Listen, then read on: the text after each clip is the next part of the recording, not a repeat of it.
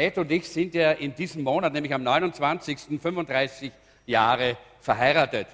Und ich habe was ganz Nettes gelesen und das wollte ich so ein bisschen euch äh, hier so weit. Es gab ein Ehepaar und dieses Ehepaar war über 60 Jahre verheiratet und die waren bei einem Gemeindepicknick, so wie wir es am Montag haben werden, dieses Picknick. Und dann hat, hat man natürlich sie gefragt. Dort beim Picknick kam die Frage, was habt ihr getan, dass das gehalten hat? Und der Mann hat gesagt, ich habe meine Frau immer mit Respekt behandelt. Ich habe sie auch immer auf viele Reisen genommen. Äh, zum Beispiel beim 25-Jahre-Jubiläum unserer Ehe habe ich sie sogar nach Peking gebracht. Und dann äh, hat jemand gefragt, und was hast du dann beim 50er-Jubiläum gemacht? Dann hat er gesagt, ich bin hingefahren und habe sie wieder zurückgeholt.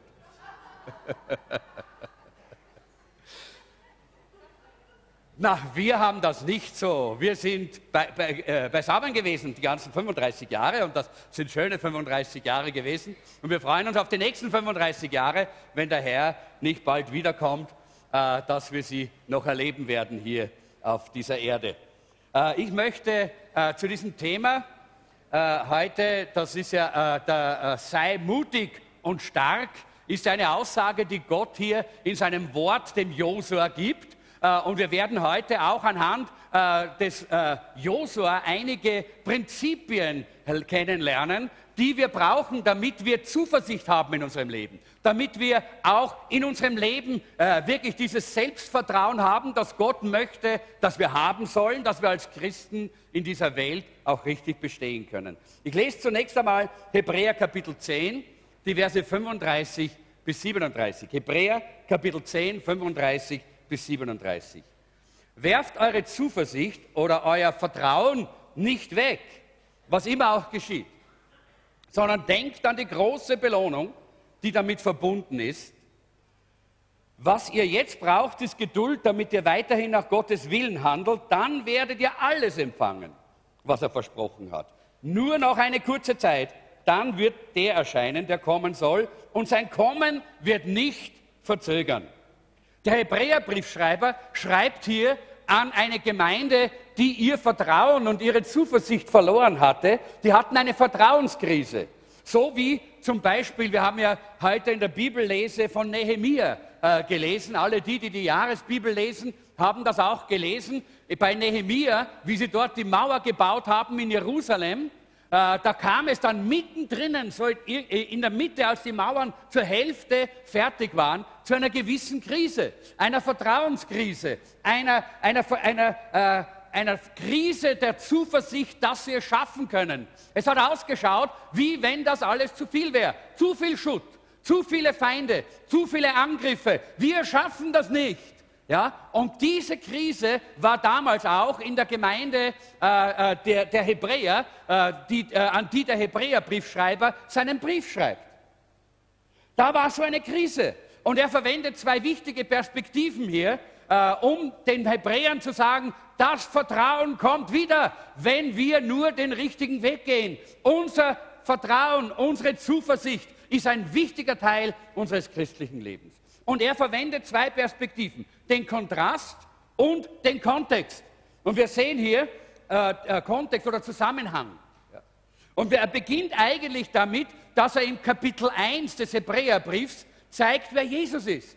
Das, ihr lieben Leute, ist unser Kontext ist unser Zusammenhang. Wenn wir Christen sind, dann leben wir nicht einfach nur irgendwo im Zusammenhang dieser Welt, sondern wir haben den Zusammenhang, dass wir einen Jesus Christus haben, der weit besser ist als alles andere, der besser ist als die Engel, der besser ist als alle materiellen Dinge, der besser ist als jeder Politiker, der besser ist als alle, die, auch die besten Dinge dieser Welt. Deshalb ist das ein Kontext, ein Zusammenhang, den wir brauchen. Und der Hebräerbriefschreiber, er bringt diesen Zusammenhang, diesen Kontext wieder hinein, damit diese Entmutigung aufhört. Damit die Leute wieder dieses Vertrauen bekommen und diese Zuversicht, die wir einfach brauchen. Äh, und es ist so schön, er ist auch, Jesus ist auch besser als der Mittler des Alten Bundes. Wer war der Mittler des Alten Bundes? Das war Mose. Und wir wissen, im Alten Bund, da gab es so viele Regeln und Opfer, äh, aber Jesus hat ein für alle Mal das Opfer vollbracht. Seid ihr nicht glücklich darüber? Ich sehe niemanden mit einem, mit einem Huhn oder mit einer Taube oder mit einem Lamm und mit einem Messer hier. Also seid ihr alle glücklich, dass Jesus das Opfer gebracht hat, oder? Wir müssen nicht kommen mit irgendwelchen äußerlichen Opfern. Das ist der Kontext, den müssen wir verstehen. Ein für alle Mal hat er für uns das Opfer gebracht. Und wenn man dieses Vertrauen und diese Zuversicht hat, dann kann einem der Teufel eigentlich gar nichts rauben, auch nicht unsere Berufung. Er versucht ja, unsere Berufung wegzunehmen, aber die Bibel sagt, Gott gereut unsere Berufung nicht. Er bleibt dabei. Der Teufel kann uns unsere Berufung nicht wegnehmen, aber wisst ihr, was er tut? Er nimmt uns unsere Zuversicht weg. Er nimmt uns unser Selbstvertrauen weg, sodass wir gar nicht in dieser Berufung dienen können, nicht leben können in der Berufung. Dass wir meinen, ah, ich kann das nicht, ich schaffe das nicht. Ach nein, wenn wir kein Vertrauen und keine Zuversicht haben, haben wir keine Kraft, in unserer Berufung zu leben. Joyce Meyer hat das so gesagt, sie hat gesagt, ein Gläubiger ohne Zuversicht, und da kommt jetzt ein Bild dafür, ein Gläubiger, das ist ein Bild dafür, ja genau, ein Gläubiger ohne Zuversicht ist wie ein Jet auf der Startbahn ohne Treibstoff. All die viele Technik ist da, aber keine Kraft zum Fliegen. Wenn wir nicht diese Zuversicht und dieses Vertrauen in Jesus und dieses Selbstvertrauen im Glauben haben, dann sind wir so wie ein, so ein Jet auf der, auf der Startbahn. Der kommt nicht weg, der bleibt dort stehen. Der, da geht nichts weiter, weil diese Kraft einfach fehlt, um zu fliegen. Wir verlieren oft deshalb unsere Zuversicht und unser Vertrauen, weil wir den Kontext unseres Glaubens vergessen. Weil wir nur die momentanen Dinge sehen, weil wir nur momentan äh, unsere Probleme und Schwierigkeiten sehen, aber den Zusammenhang, den, wir, den der Hebräerbriefschreiber uns ja hier zeigt, den vergessen wir so oft. Und äh, der, der Satan ist ein Meister darin, uns in Krisen zu, äh, zu, zu stürzen, indem er uns die Dinge aus dem Zusammenhang reißt. Zum Beispiel bei der Eva im Paradies. Nicht? Was hat er gesagt? Er hat gesagt, Gott hat gesagt, ihr sollt nicht von allen Bäumen dieses Gartens essen. Aus dem Kontext gerissen, das war nämlich nicht so. Gott hat nur gesagt, ihr sollt von einem Baum nicht essen. Er ist der, der die Dinge immer aus dem Kontext nimmt, aus dem Zusammenhang und dann werden wir entmutigt und dann verlieren wir unser Vertrauen. Und äh, es ist sehr wichtig, dass wir diese Zuversicht haben. Einige, glaube ich, die heute hier sind, haben ihre Zuversicht verloren. Ich habe im Gebet das so empfunden. Einige haben ihre Zuversicht und ihr Vertrauen auf Jesus auf das, was Gott in ihr Leben hineingelegt hat, wie Gott dich führen möchte, verloren. Und ich möchte dir heute sagen, heute werden einige ihre Zuversicht zurückbekommen. Sie werden aufstehen hier mit Zuversicht und Vertrauen auf Jesus, im Selbstvertrauen auf das, was Gott aus ihnen gemacht hat. Und du kannst so hinausgehen, wie jemand, der aufrecht steht und Zuversicht hat. Und wir wollen jetzt einfach einmal anhand von Josua an seinem Leben wollen wir ein bisschen erleben, wie wir Zuversicht aufbauen können in unserem Leben. Josua war ja ein ganz spezieller Held, oder? Äh, der, äh, ein, ein, General, äh, ein großer äh, General der amerikanischen Armee hat einmal gesagt, äh, Douglas MacArthur hat gesagt, Joshua war, Joshua war einer der größten Leiter, die jemals gelebt haben. Er hat ungeheure Widerstände erlebt. Sein Leben war eine, ein Kampf nach dem anderen, aber er hat nie aufgegeben. Das ist Leiterschaft. Leute, das ist echte Leiterschaft. Er war ein großartiger Leiter, aber er hatte ein Problem. Ihm hat die Zuversicht, ihm hat das Vertrauen gefehlt. Und deshalb gibt Gott ihm diese aufmunternden Worte. In Josua Kapitel 1, Vers 6 lesen wir das, dass Gott sagt, sei mutig und sei stark. Sei mutig und sei stark. Und immer wieder, Gott wiederholt das immer wieder. Er gibt ihm diese aufmunternden Worte. Sei nicht entmutigt, sei mutig und sei stark. Viermal ermutigt Gott Josua mit dieser Aussage. Und die Frage ist, warum hat dem Josua in diesem, in diesem Augenblick, in dieser Zeit das Vertrauen oder diese Zuversicht gefehlt? Äh, und ich möchte da zwei, zwei ganz offensichtliche Gründe mal anführen. Das erste war, weil er der Nachfolger von Mose war. Der Nachfolger von Mose möchte ich nicht sein. Warum? Äh, über Mose steht am Ende vom fünften Buch Mose, nie wieder sind so große Wunder durch einen Menschen geschehen. Nie wieder hat der Herr so deutlich seine Macht gezeigt wie in Ägypten am Pharao, seinem Hofbeamten und seinem ganzen Land. Niemand hat jemals so gewaltige und großartige Dinge vor den Augen aller Israeliten getan wie Mose. Und dann musst du dem nachfolgen. Dann bist du der Nächste. Nicht? Das heißt, in seinem Schatten. Ja, Klar, dass hier, äh, äh, dass hier der, der Joshua nicht gerade mit, mit, Selbst, äh, äh, mit diesem, diesem, Selbstvertrauen hineingegangen ist, denn er wusste, das kann ich nicht übertreffen, das kann ich gar nicht einmal schaffen. Das, äh, das ist eigentlich schon genug, um äh, hier Zuversicht zu verlieren. Ich glaube, uns wird es auch so gehen, wenn wir in seiner Situation wären. Das Zweite ist der Auftrag, den Gott ihm gegeben hat.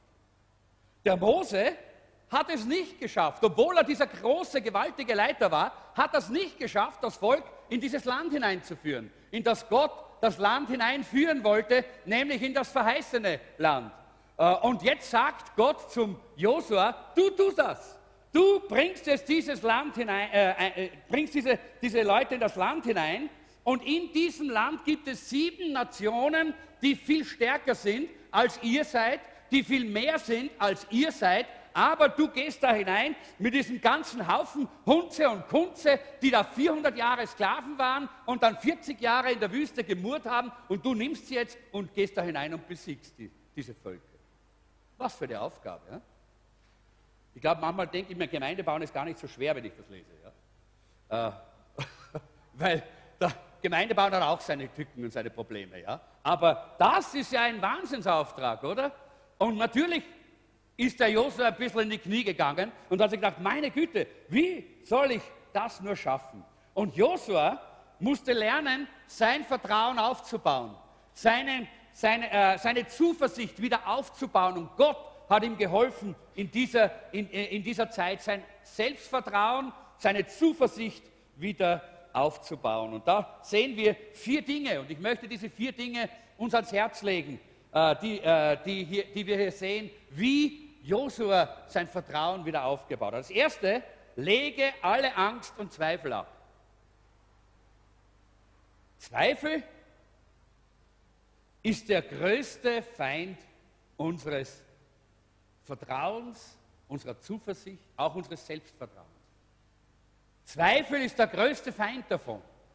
Und doch ist er immer, immer da, er limitiert unser Potenzial, der Zweifel äh, schafft auch, dass wir ständig alles hinausschieben, vielleicht später, vielleicht irgendwann einmal, weil jetzt geht's, kann ich noch nicht, jetzt kann ich noch nicht. Und wir werden nie das Beste erleben, was Gott für uns hat, wenn wir im Zweifel sind. In Jakobus Kapitel 1, Vers 6 lesen wir, betet aber in großer Zuversicht und zweifelt nicht, denn wer zweifelt, gleicht den Wellen im Meer, die vom Sturm hin und her getrieben werden. Zweifel schiebt uns die, im Leben herum. Einmal dorthin, einmal dahin, äh, treibt uns herum im Leben. Es wird immer, einmal sind wir dort, einmal oben, einmal sind wir unten. Man ist ständig wischiwaschi, man weiß nicht, wie man entscheiden soll. Man wird ständig herumgeschoben und herumgeblasen von den Zweifeln. Und in Josua Kapitel 1, Vers 9 sagt hier äh, Gott zu Josua, sei stark und mutig und hab keine Angst und verzweifle nicht und zweifle nicht. Denn ich, der Herr, dein Gott, bin bei dir, wohin du auch gehst. Das Erste, was hier Gott zu Josua sagt, ist, schmeiß mal all deine Zweifel über Bord. Und das, was hier eigentlich gemeint ist, ist, wirf sie in den Müll. Wirf sie in, hinaus beim Fenster. Nicht einfach nur so zur Seite schieben. Du musst deine Zweifel wegbekommen aus deinem Leben. Du musst deine Zweifel loslassen. Und wenn Gott das sagt, wenn Gott diesen Auftrag gibt, dann sagt er mit anderen Worten, Zweifel ist eine Entscheidung.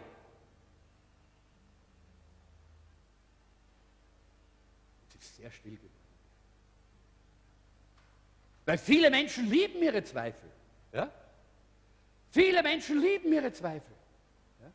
Viele Menschen glauben ihren Zweifeln und zweifeln an ihrem Glauben. Und das ist eine Entscheidung.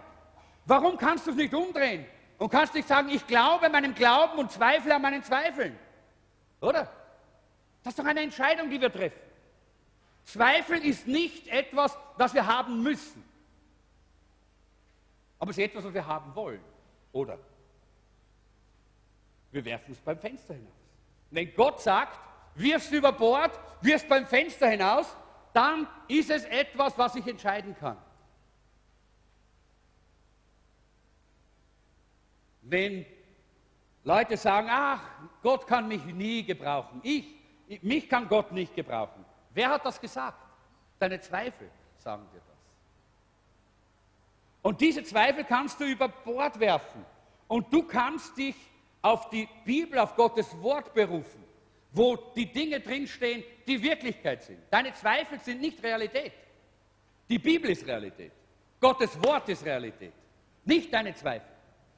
Darum entscheide dich, deine Zweifel über Bord zu werfen. So wie Josua das getan hat. Er hat diese Zweifel über Bord geworfen und er hat die Zweifel abgeworfen. Es gibt zwei Dinge, die uns die Zuversicht rauben und die uns zum Zweifeln bringen. Und das, sind, äh, das erste äh, ist, dass wir uns mit anderen Menschen vergleichen. Wir vergleichen uns einfach mit anderen. Und wisst ihr, da kommen wir immer ins Zweifeln. Weil es gibt immer jemanden, der besser ist als wir. Und dann sagen wir, ah, das kann ich nicht. Oh je, na, ich bin nicht so gut, ich kann das leider nicht. Ja? Oder wir, wir, wir finden Leute, die schlechter sind als wir und wir sind besser. Und dann plötzlich, versteht ihr, dann sind wir die Tollen, dann werden wir stolz ja, in uns selber.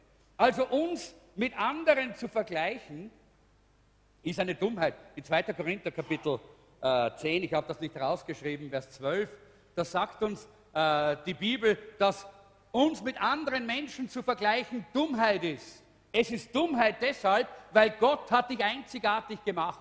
Niemand ist so wie du. Du bist einzigartig und deshalb hat es keinen Sinn und überhaupt keinen Wert, dich mit anderen zu vergleichen, sondern du musst lernen, dass du das siehst, was Gott in dich hineingelegt hat, wie er dich wunderbar gemacht hat. Und zwar in Demut. In Demut, weil du weißt, das habe ich nicht verdient, das habe ich nicht erarbeitet, da habe ich gar keinen Anteil dran, das hat Gott in mich hineingelegt. Das hat Gott mir geschenkt. Und wenn du diese, wenn du, wenn du dieses, diese Einzigartigkeit, die Gott dir geschenkt hat, wenn du die annimmst und akzeptierst, dann wirst du merken, wie dein Leben davon geprägt wird. Du wirst nicht mehr durch die Begabungen von anderen eingeschüchtert sondern du wirst merken, wie du mit Vertrauen und mit Zuversicht leben kannst. Und das ist etwas ganz Tolles. Ich habe da eine kleine Geschichte gelesen. Da war mal ein, Bürger, ein Bürgermeister einer sehr großen Stadt und da war irgendwo so ein großes Fest, äh, weiß nicht, äh, könnte auch Wien gewesen sein, war aber nicht in Wien.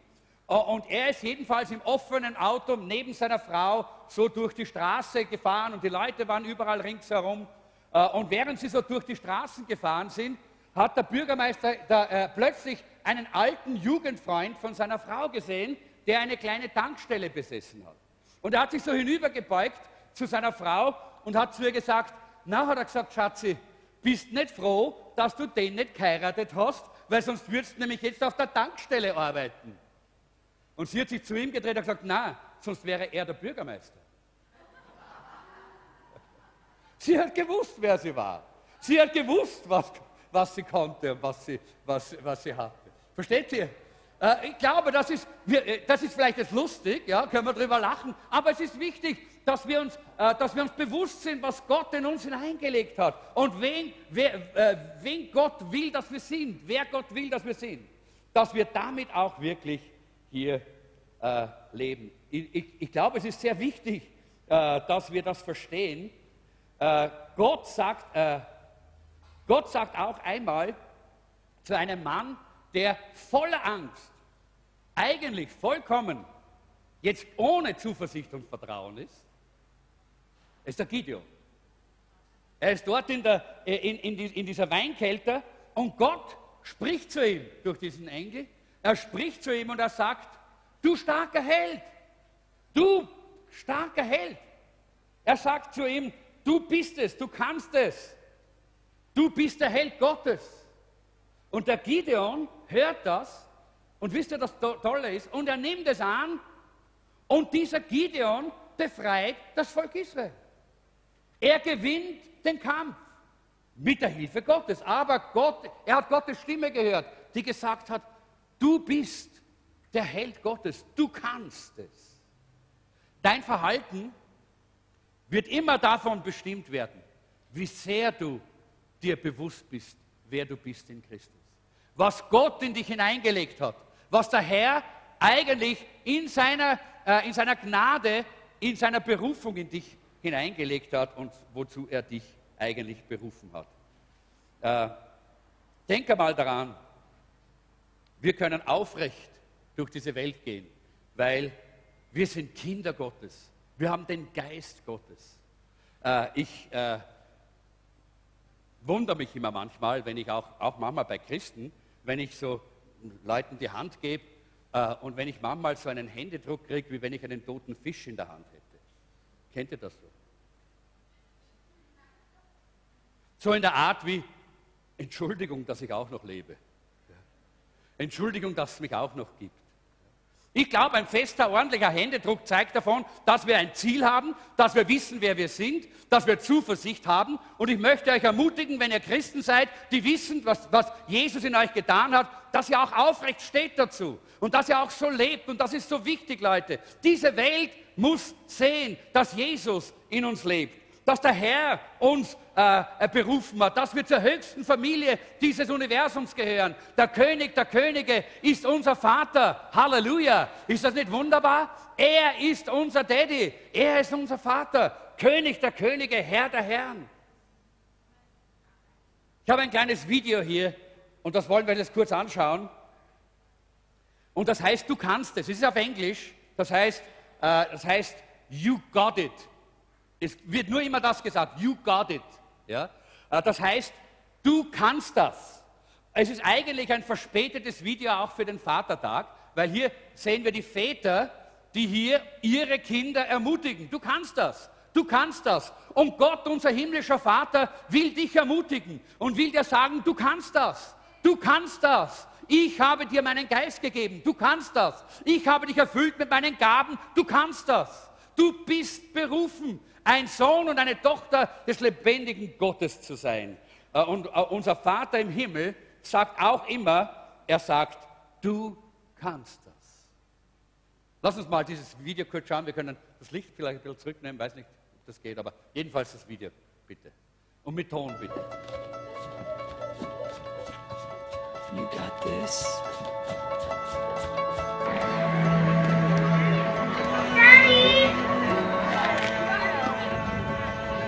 Got this. Du kannst es. A hug might be good. You got this. Du kannst es.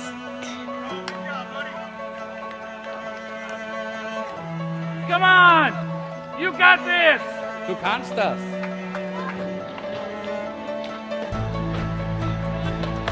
You got this. Du kannst das. Dear Jesus,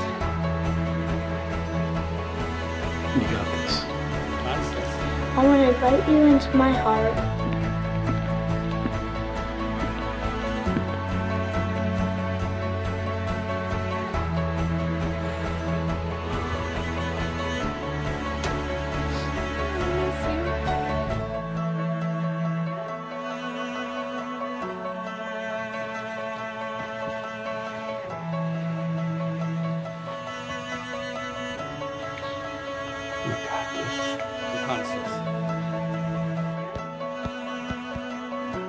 Miss Douglas, they're ready for you.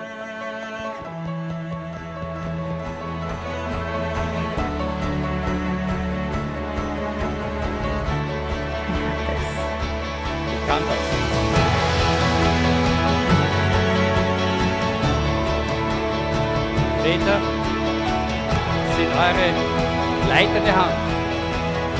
Wir erinnern euch für immer, du kannst es.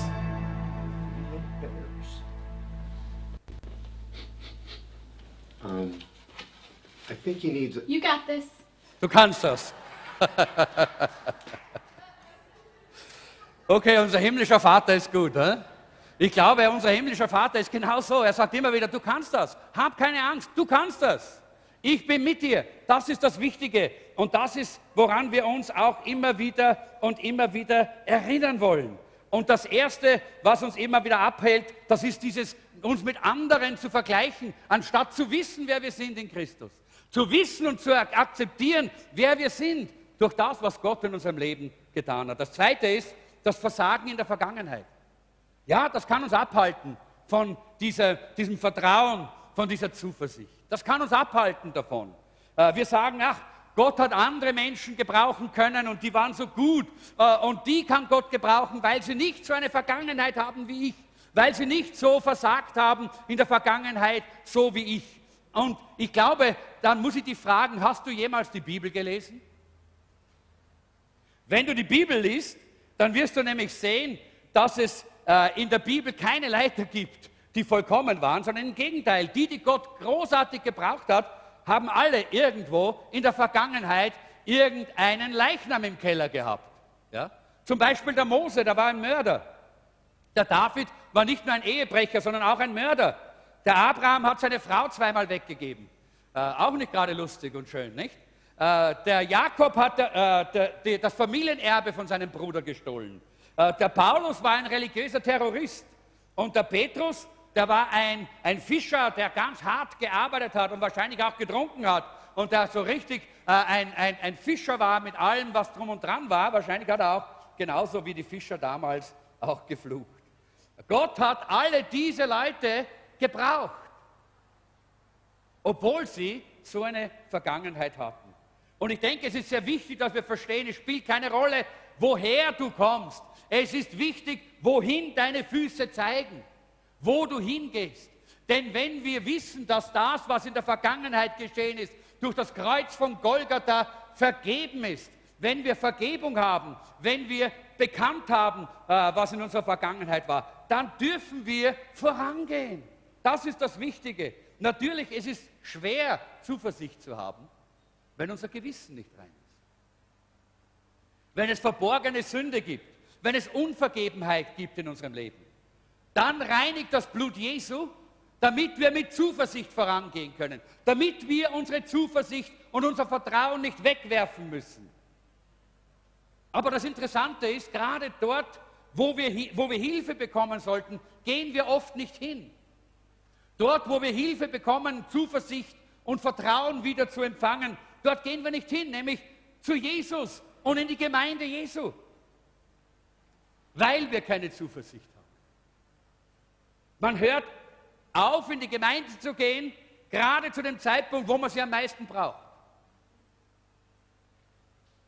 Und jetzt habe ich eine Botschaft für jemanden am Livestream. Die habe ich heute in der Früh auf meinem Herzen gehabt. Du wärst fast gekommen. Und der Teufel hat gesagt, du kannst nicht. Aber ich sage dir, bei Jesus ist Gnade und Barmherzigkeit. Deshalb kannst du kommen. Deshalb kannst du hineingehen in die Gegenwart Jesu.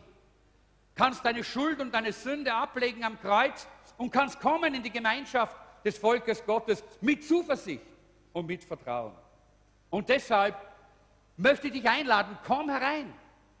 Komm herein, jetzt, indem du dein Herz öffnest für Jesus und ihm dein Leben übergibst. Aber komm auch herein nächsten Samstag in den Gottesdienst. Sei dabei. Wir brauchen Menschen in unserem Leben, die uns ermutigen und motivieren. Denn der Feind versucht uns immer wieder, indem er uns aus dem Kontext herausreißt, den wir eigentlich im Wort Gottes haben, wo Gott uns so wunderbar alles äh, zeigt, was er für uns bereithält, da möchte er uns herausreißen. Und dadurch entmutigt er uns. Und wir brauchen einander zur Ermutigung. In Hebräer 10, 32, da heißt es, erinnert euch an die Zeit, als ihr die Wahrheit Gottes gerade erst erkannt hattet. Damals musstet ihr viel ertragen, aber ihr habt geduldig durchgehalten. Das Problem, das wir haben, ist, wir meinen oftmals, es geht nicht mehr. Der Feind äh, äh, ersetzt uns unter Druck. Aber dann erinnert Gott uns, wenn es mir so geht, dann erinnert Gott mich meistens an manche Dinge die, die äh, in der Vergangenheit. Dann sagt er, ich erinnere mich noch an diesen Gerhard, der, äh, der, der, äh, der äh, Fernsehprogramme Tag und Nacht produziert hat und evangelisiert hat, zwischendrin eine Gemeinde noch vorgestanden ist, zwischendrin auch nebenbei noch Jobs gehabt hat, weil es keine Versorgung gegeben hat von der Gemeinde und eine Familie, für die er gesorgt hat. Ich erinnere mich an den, sagt dann Gott zu mir. Warum bist du jetzt so entmutigt? Damals habe ich dir Kraft gegeben. Sollte ich das jetzt nicht tun? Und wisst ihr, es ist manchmal klar, die Bibel sagt, wir sollen nicht zurückschauen, aber nicht in einer falschen Weise. Und doch, manchmal müssen wir auch mal für ein bisschen zurückschauen. Jetzt bräuchte ich gerade mal äh, drei, drei Leute, die für mich äh, äh hier oben, die mir helfen beim Predigen. Drei, drei Personen. Na, der Michael ist eh schon da, bitte, komm mal. Der Johannes ist schon da, ja. Kommt noch eine Person, wer auch immer. Wer möchte mir gerne gern noch helfen beim Predigen? Ja, komm, komm. Nicht lang warten. Schau, kommt her, kommt her, komm her. So, uns, äh, unser Problem ist manchmal, äh, dass wir, wenn wir unterwegs sind, dass wir oftmals eben den Blick in eine Richtung haben und deshalb äh, sind wir oft entmutigt, verlieren wir unser Vertrauen. Äh, der Michael, der stellt sich jetzt hierher. Genau, Dankeschön.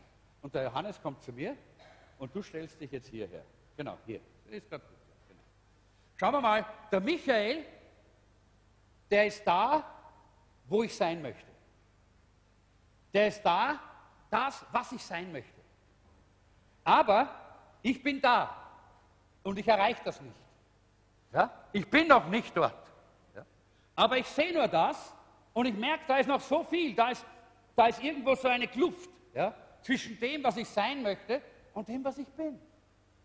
Und da in dieser Kluft, da verlieren die Christen ihr Vertrauen. Da verlieren die Christen ihre Zuversicht. Weil das einfach nicht, geht nicht. Ja? Wir sind noch nicht dort. Und das ist sehr wichtig, dass wir das verstehen. Und das ist auch, was die Joyce Meyer immer sagt. Ja? Wir sind noch nicht dort, wo wir einfach eigentlich sein sollen. Aber, und jetzt steht die Christine hier, und das ist wichtig, sie ist das, geh mal da noch weiter hinten, ja, noch ganz da nach hinten. Sie ist da, sie ist das, was wir einmal waren. Das war ich einmal. Ja? Und das, das sehe ich aber nicht mehr. Ja? Und deshalb ist es wichtig, hier und da mal zurückzuschauen. Hey, dort war ich einmal, da bin ich nicht mehr. Das heißt, es ist gut, dass wir wissen, wo wir hingehen, aber es ist auch gut, dass wir wissen, wo wir herkommen. Oh, dann sagen wir, Gott sei Dank, ich bin nicht mehr dort, wo ich einmal war. Ich bin zwar noch nicht dort, wo ich, einmal, wo ich sein soll, aber ich bin nicht, nicht mehr dort, wo ich einmal war. Und wisst ihr, das ist so wichtig. Nur so kann unser Vertrauen stehen bleiben. Nur so verlieren wir nicht gerade in diesem, in diesem Prozess, in dem wir drinnen sind, wo wir mittendrin stehen, wo viele äh, vielleicht schwierige Phasen, äh, Probleme, äh, äh auch schwierige vielleicht Beziehungen oder was auch immer gerade hier stattfinden, dann verlieren wir hier nicht unsere Zuversicht, wenn wir nämlich manchmal zurückschauen. Wir können nicht immer zurückschauen, aber manchmal zurückschauen und sagen, okay, Preis dem Herrn, ich bin nicht mehr dort, wo ich einmal war. Auch wenn ich noch nicht dort bin, aber ich bin auf dem Weg. Und dann können wir anfangen, Gott zu loben und zu preisen. Danke, ihr Lieben. Gebt einen Applaus. Äh, ich glaube, das ist. Und dann können wir anfangen mit Dankbarkeit.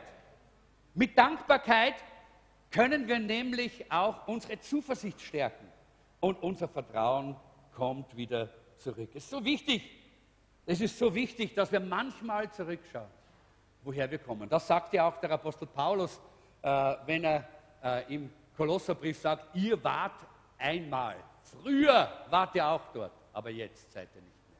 Und wir müssen auch immer wieder uns das vor Augen führen. Ich möchte kurz die anderen Punkte anschneiden. Ich glaube, das war der wichtigste Punkt, aber trotzdem, ich glaube, äh, der, zweite, der erste Punkt ist so wichtig, den haben wir jetzt gerade gehabt, das ist so, dass wir alle Angst und Zweifel ablegen. Das ist dieser Weg. Wir legen die, äh, die, Zweifel ab, wir legen die Angst ab. Wir brauchen das nicht, weil wir wissen, wer wir sind in Christus, weil wir wissen, was Jesus in uns hineingelegt hat, weil wir wissen, wir gehen zwar voran, wir sind noch nicht dort, aber Halleluja, wir sind nicht mehr da, wo wir einmal waren. Das zweite ist aber, suche nach den Verheißungen Gottes. In der Bibel gibt es über 7000 Verheißungen. In diesem Buch gibt es über 7000 Verheißungen, Versprechen Gottes. Und Gott sagt, du kannst sie alle in Anspruch nehmen. Du kannst sie alle nehmen und in Anspruch nehmen.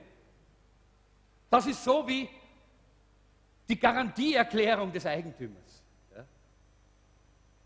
Gott hat die Garantie für unser Leben übernommen. Und das ist wie die Garantieerklärung, die er uns gibt.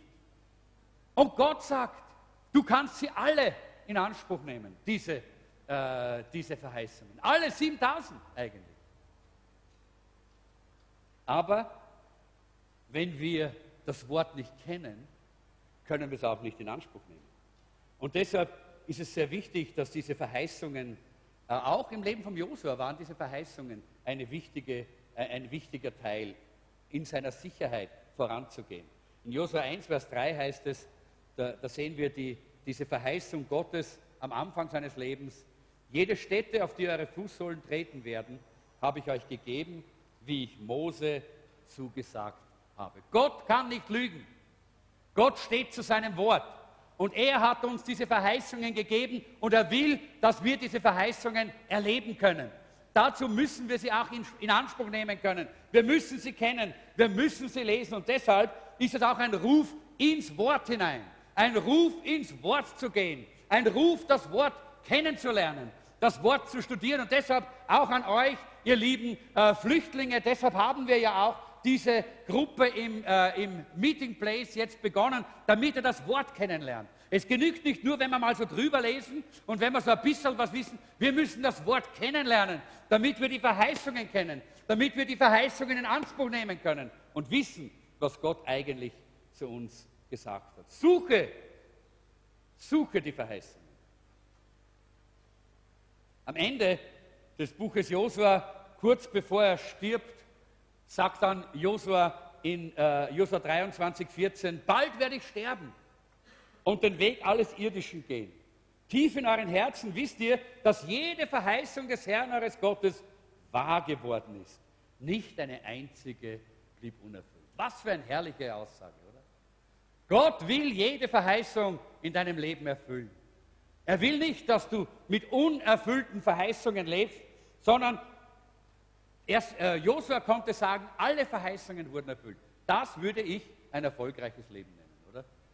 Das ist ein erfolgreiches Leben. Gott sagt, ich habe Verheißungen für dich. Ganz gleich, was äußerlich da ist, ob du in die Vergangenheit schaust, in die Gegenwart oder in die Zukunft, Gott sagt, ich habe Verheißungen für dich. Und was verheißt Gott denen, die ihm dienen? Ich habe da einige, äh, einige Punkte herausgenommen. Einmal, Gott verheißt uns Kraft. Gott sagt hier zum, äh, zum Josua, niemand wird dir widerstehen können. Wo, wo immer, wo, wozu immer ich dich berufe, da gebe ich dir auch die Kraft, es zu tun. Das sagt Gott heute zu dir. Gott sagt zu dir, wenn ich dich berufe, etwas zu tun, dann gebe ich dir auch die Kraft dafür und niemand kann dir widerstehen. Wo Gott uns hinführt, dort hat er auch alles vorbereitet. Er sagt, ich werde dir Kraft geben. Das zweite ist Erfolg. Gott will, dass wir Erfolg haben in unserem Leben. Nicht so, wie es vielleicht manche Menschen denken, dass jeder Millionär wird oder jeder jetzt äh, äh, ein, äh, einen, äh, einen Mercedes oder einen Maserati oder sonst was hat. Nein, das ist nicht der Erfolg, von dem die Bibel hier spricht. Aber er hat uns versprochen, dass wir in unserem Leben erfolgreich sein werden.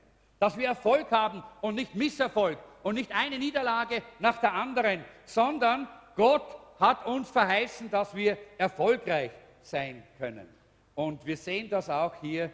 Er sagt ihm äh, zu Josua, ich verspreche dir, du wirst Erfolg haben. Lest die Verse 7 und 8 selber. Äh, du wirst erfolgreich sein in, in allem, äh, was du tust. Äh, und ich denke, sehr wichtig ist natürlich, Du kannst nur dann erfolgreich sein, wenn du auch in der Spur Gottes lebst. Wenn du auf seinen Wegen lebst. Wenn du in seinen Wegen bist. Dann und nur dann kannst du auch wirklich erfolgreich sein. Wenn du das nicht bist, dann wirst du frustriert sein.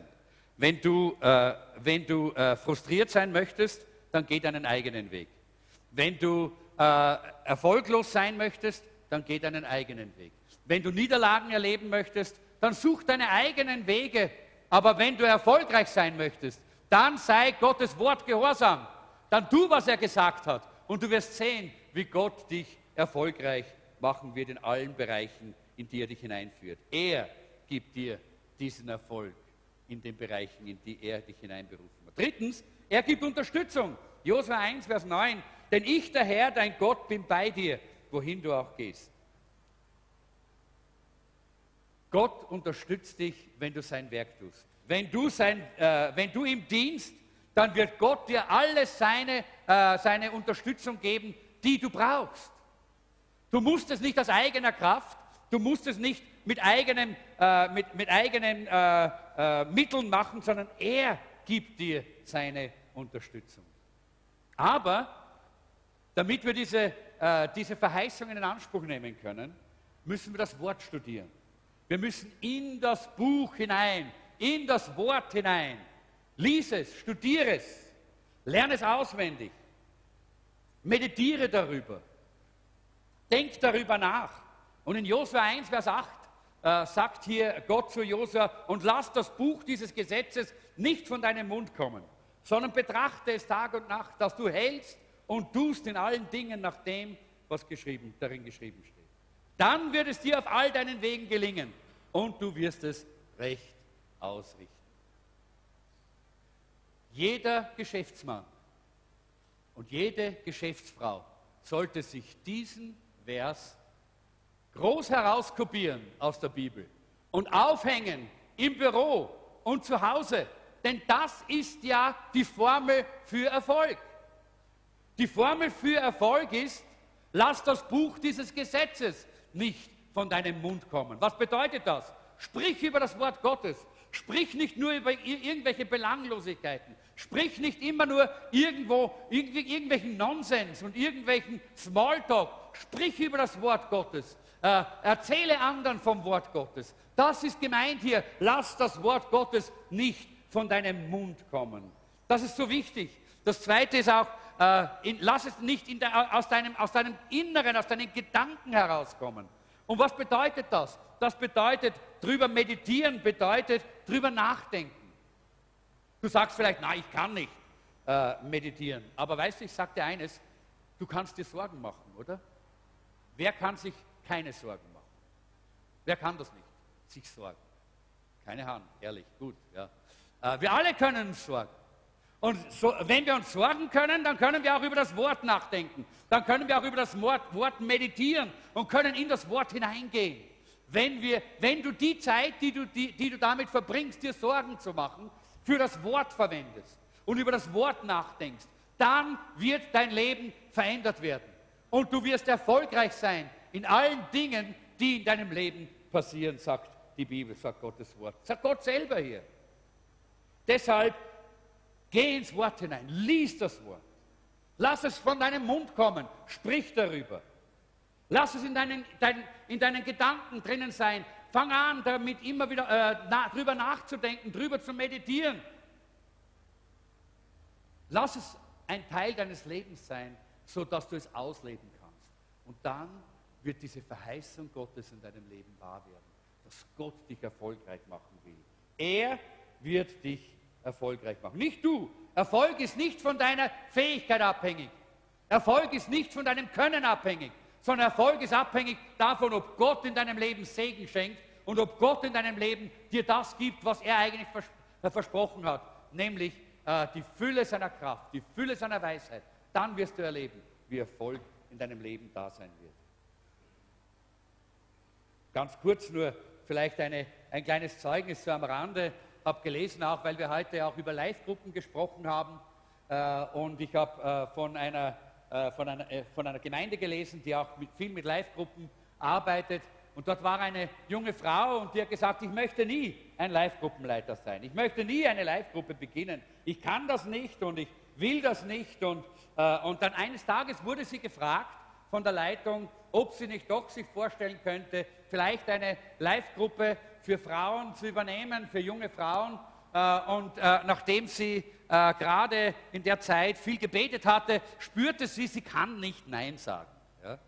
Und so hat sie dann doch zugesagt und hat Ja gesagt und sie hat dann angefangen, sich ins Wort zu vertiefen. Es, äh, es war so in, in, etwa wie bei uns, da gab es auch so eine, eine Live-Gruppenpause und am Anfang dieser, dieses Monats hat man sie gefragt und dann hat sie einen Monat Zeit gehabt und sie hat angefangen, das Wort zu studieren, im Wort zu lesen, über das Wort nachzudenken. Äh, und sie ist dann auch in, eine, äh, in, in so ein, äh, einen Live-Gruppenleiterkurs gegangen, so wie wir jetzt im Modul 2 haben, dieser, der Leiterkurs da ist sie dann gegangen, hat, hat dort mitgemacht, um zu lernen, um sich auszubilden. Aber dann hat Gott ihr auch eine ungeheure Salbung gegeben. Und wisst ihr, ich habe dann gelesen, diese Live-Gruppe war so ein Erfolg. Da sind Frauen geheilt worden von Krankheiten. Da sind Frauen erneuert worden in ihren Beziehungen. Da sind Frauen, äh, da, da, ist, äh, da, haben Frauen äh, eine neue Hoffnung bekommen, die eigentlich keine Hoffnung hatten. Da sind ungeheure Dinge geschehen.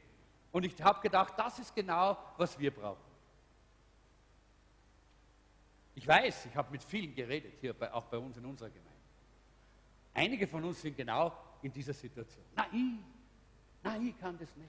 Nein, nein, nein, nie. Ich, kenn, ich habe manche solche Gespräche geführt und solche Reaktionen zurückbekommen. Und ich möchte dich ermutigen, Gott will dich gebrauchen. Gott will dich gebrauchen, aber er will deine Zuversicht und dein Selbstvertrauen will er wieder aufbauen, das du verloren hast, weil du glaubst, du musst es selber machen. Selbstvertrauen heißt nicht Vertrauen auf dich selbst, sondern das Vertrauen auf das, was Gott in dich hineingelegt hat. Das, was du bist in Christus, nicht was du bist in dir selber. Das ist dieses Vertrauen, das du brauchst. Und wenn du das wieder hast, dann glaube ich, Gott will dich gebrauchen, um eine dynamische und wunderbare Gruppe zu beginnen und aufzubauen, in der Menschen gerettet werden, in der Menschen geheilt werden, in der Menschen äh, zu Diensten berufen werden, wo einfach diese Gesellschaft und dieses Land verändert wird. Und ich weiß nicht, wer jetzt diese, die, dieses Klopfen im Herzen spürt. Ich möchte es auch nicht die Hand heben lassen, aber ich weiß, dass der Heilige Geist jetzt klopft an einige Herzen. Und ich möchte dir sagen, sei gehorsam, wenn du erfolgreich sein möchtest. Denn Erfolg auf allen Gebieten unseres Lebens hängt vom Gehorsam ab, wenn der Heilige Geist redet. Das ist so wichtig. Schreib dich ein in das Modul 2 von der Jesuszentrum Akademie, das ist die Leiterschaftsschule. Und entscheide dich, ich bin bereit, mich von Gott gebrauchen zu lassen. Punkt 3, und der geht relativ, und 4 machen wir recht, äh, recht kurz, aber ich möchte doch noch erwähnen, stütze dich auf den Herrn. Josua 1, Vers 5 heißt, es soll dir niemand widerstehen ein Leben lang, wie ich mit Mose gewesen bin, so will ich auch mit dir sein. Ich will dich nicht verlassen und von dir weichen. Das bedeutet, Josua sollte sich auf den Herrn verlassen. Das war mehr als nur an ihn glauben. Stütze dich auf ihn. Verlass dich auf ihn. Verlass dich nicht auf deinen Verstand, sondern verlass dich auf den Herrn von ganzem Herzen. Das ist, was es hier meint.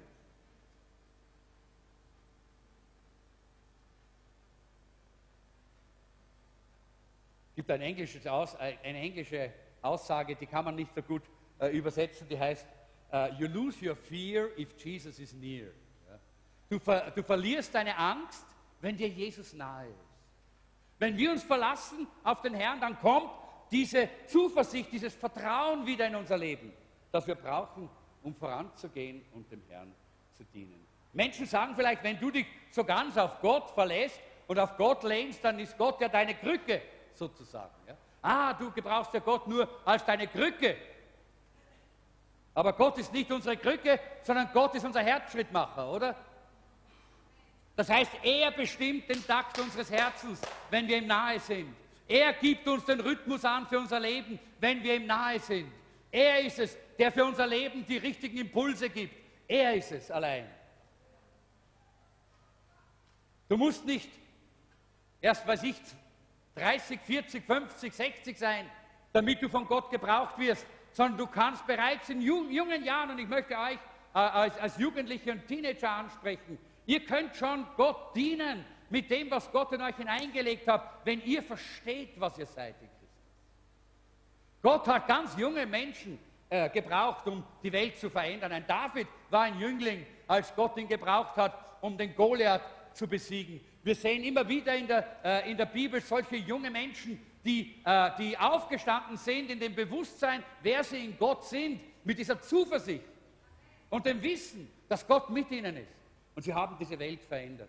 Und ich möchte euch einladen, dass ihr euch auch schon einbringt in Live-Gruppen, in Dienste, dass ihr mitarbeitet und eure Hand anlegt an das Reich Gottes. Jetzt ist die Zeit, das Reich Gottes zu bauen in Österreich. Das glaube ich von ganzem Herzen. Viertens, und damit schließe ich, geh im Glauben los. Josua musste irgendwann einmal die Entscheidung treffen, jetzt gehen wir. Ja? Er hat gehört von Gott, er hat geredet mit Gott, er war im Gespräch mit dem Herrn, er hat all die Verheißungen bekommen. Aber dann hat Gott gesagt, so und jetzt ist es Zeit, come on, jetzt ist es Zeit zu gehen. Geht über den Jordan. Geht über den Jordan. Und der Jordan war ja nicht gerade nur so ein kleiner Bach, über den man so drüber springt, sondern gerade zu der Zeit, das steht ja auch in der Bibel, war Hochwasser. Ja? Und dieses Hochwasser hat den Jordan enorm über, äh, übergroß und reißend werden lassen, so wie es manchmal auch passiert dort. Und so war es an dem Tag. So war es zu der Zeit. Und Josua hätte sagen können, na warten wir ein bisschen, na warten wir ein bisschen, schauen wir mal, ja? österreichisch. Aber Josua war Gott sei Dank kein Österreicher, sondern er hat gesagt, come on, lass uns die Posaune blasen. Gott hat gesagt, wir sollen gehen. Und wisst ihr, Gott hat gesagt, ich werde ein Wunder tun. Ich werde das Wasser für euch, für euch teilen. Ihr könnt durch den Jordan gehen. Und dann hat, hat sich der Josua daran erinnert, was damals geschehen war, wie sie durch das Rote Meer gegangen sind. Ja? Und er hat geschaut und geschaut und geschaut und geschaut und geschaut und geschaut und er steht heute noch dort und schaut. Oder? Weil das hat sich nicht genauso geteilt wie das Rote Meer.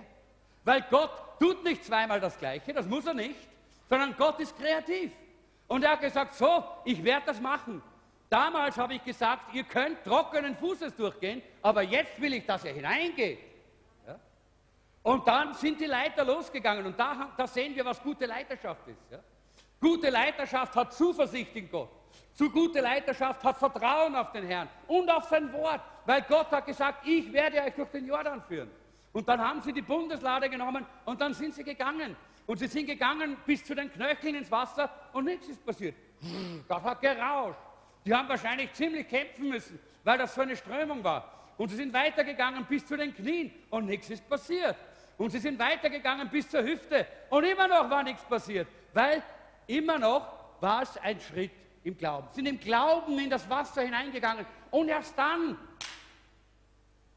auf einmal war das Wasser weg. Warum? Die Bibel sagt uns, Gott hat das Wasser irgendwo einige Kilometer weiter oben aufgestaut, dort hat es, ab, dort hat es aufgehalten. Aber der Weg von dort bis dort hinunter, das war ganz schön ein Weg und da mussten sie im Glauben durch. Da und, und Josua hat sich entschieden, wir gehen, ich gehe. Und das ist eigentlich die Aufforderung, mit der ich heute schließen möchte. Geh, Tu den ersten Schritt. Fang an. Im Prediger 11, Vers 4 heißt es, wer immer noch immer nach dem Wind sieht und auf das passende Wetter wartet, der kommt weder zum Sehen noch zum Ernten. Frage, was ist deine Entschuldigung heute? Warum du dich nicht zu einer Live-Gruppe anmeldest? Was ist deine Entschuldigung für dich? Warum du dich nicht anmeldest, dass du auch diese Leiterschaftsschule äh, absolvierst? Was ist deine Entschuldigung, dass du dich nicht in einen Dienst eingeschrieben hast, wie wir diese Dienstmesse gehabt haben? Was ist deine Entschuldigung heute? Ah, das Wasser rauscht, das Wasser ist noch zu hoch. Warten wir mal, warten wir mal. Wenn du auf die idealen Bedingungen wartest, dann wirst du nie den Willen Gottes. Denn Gott will, dass du im Glauben losgehst. Wenn er sagt, geh, dann geh dann wirst du erfolgreich sein. Dann wirst du seine, seine Kraft erleben. Dann wirst du seine Herrlichkeit sehen. Meine Güte, war das dann begeisternd, oder? Die sind schon bis da oben im Wasser gestanden und auf einmal was weg. Was für eine Begeisterung, wenn wir Gott so erleben können. Aber das wirst du nur erleben, wenn du bereit bist, diesen Schritt zu machen. Wenn du stehen bleibst und wartest, wirst du es nicht erleben. Und ich möchte damit schließen, indem ich dir zwei Fragen stelle. Erstens, woran zweifelst du, dass es Gott in deinem Leben tun kann? Woran zweifelst du? Vielleicht sagst du, Gott kann mich nie gebrauchen. Alle anderen, aber mich nicht. Heute möchte ich dir sagen, geh den Weg von Josua. Hör das Wort Gottes. So wie er zu Josua gesprochen hat, so spricht er zu dir. Fürchte dich nicht. Hab Mut und Vertrauen und Zuversicht. Er tut das, wenn du dich richtig entscheidest. Zweitens, wofür sollst du jetzt aufhören zu beten und anfangen es zu tun? Sehr oftmals ist das Gebet und das Beten für Christen nichts anderes als eine Ausrede, ein Versteck, eine Entschuldigung. Ich muss erst nur beten drüber. Ja? Ich bete drüber, ob ich den Zehnten geben soll. Na, gib ihn einfach. Steht in seinem Wort, oder? Ich bete drüber, ob ich in eine Live-Gruppe gehen soll. No, no, no, no. Come on. Geh nach hinten und schreib dich ein. Das ist, was Gott will von uns. Dass wir die Schritte machen, die er uns zeigt. Oh, ich bete noch darüber, ob ich auch in einem Dienst mitarbeiten soll. Nein, die Bibel sagt sehr klar, Jesus ist nicht Sohn Gottes ist nicht gekommen, um sich dienen zu lassen, sondern um zu dienen. Und wenn du ein Nachfolger Jesu bist, dann sollst du dienen. Wie viel glaubst du Gott? Willst du deine Zuversicht und dein Vertrauen zurück? Dann beginn wie Josua. Tu, was er sagt. Tu, was Gott zu dir sagt. Ich möchte jetzt das Lobpreisteam bitten, nach vorne zu kommen. Wir finden nämlich auch in der, im Wort in der Bibel, dass gerade Lobpreis, Lobpreis und Anbetung unsere Probleme in den richtigen Kontext bringen. Und ich weiß nicht, mit welchen Problemen du heute hier bist, welche Schwierigkeiten, welche, äh, unter welchem Druck du bist heute. Der Feind versucht immer, unser Leben unter Druck zu setzen, uns unsere Zuversicht und unser Vertrauen wegzunehmen. Aber wenn wir heute mit offenem Herzen in den Lobpreis gehen, dann bringt der Heilige Geist uns in den richtigen Zusammenhang, in den Kontext. Und wir sehen, Jesus Christus ist größer. Jesus Christus hat alle Macht, auch über deine Probleme, auch über deine Schwierigkeiten. Er ist der Heiler deines Leibes, wenn du krank bist. Er ist der Versorger in finanziellen Dingen, wenn du finanzielle Schwierigkeiten hast. Er ist es, der dir in Beziehungsproblemen den einzig richtigen Rat geben kann, denn er ist der Wunderrat und der Friedefürst. Und wenn du anfängst, auf ihn zu schauen im Lobpreis und ihn anzubeten, im Lobpreis deine Hände zu heben, dein Herz zu, äh, emporzuheben zu ihm, dann wird alles in deinem Leben in die richtige Perspektive, in den richtigen Zusammenhang, in den richtigen Kontext. Und ich möchte, dass wir das jetzt gerade tun. Du kannst das, die letzte Folie raufgeben. Das ist wieder so wie die erste. Sei mutig und sei stark, sagt Gott zu uns. Damit schließen wir. Lass uns gemeinsam aufstehen. Wir werden jetzt dann noch das Abendmahl miteinander nehmen und ich freue mich darauf. Wir können vielleicht den Tisch in die, in die Mitte bringen. Aber ich möchte, dass wir jetzt einfach eine, eine, äh, eine Zeit nehmen im Lobpreis, wo wir wirklich den Herrn loben und preisen und anbeten und auf ihn schauen. Und damit auch in der richtigen Perspektive vor Gott sind. Danke, Jesus.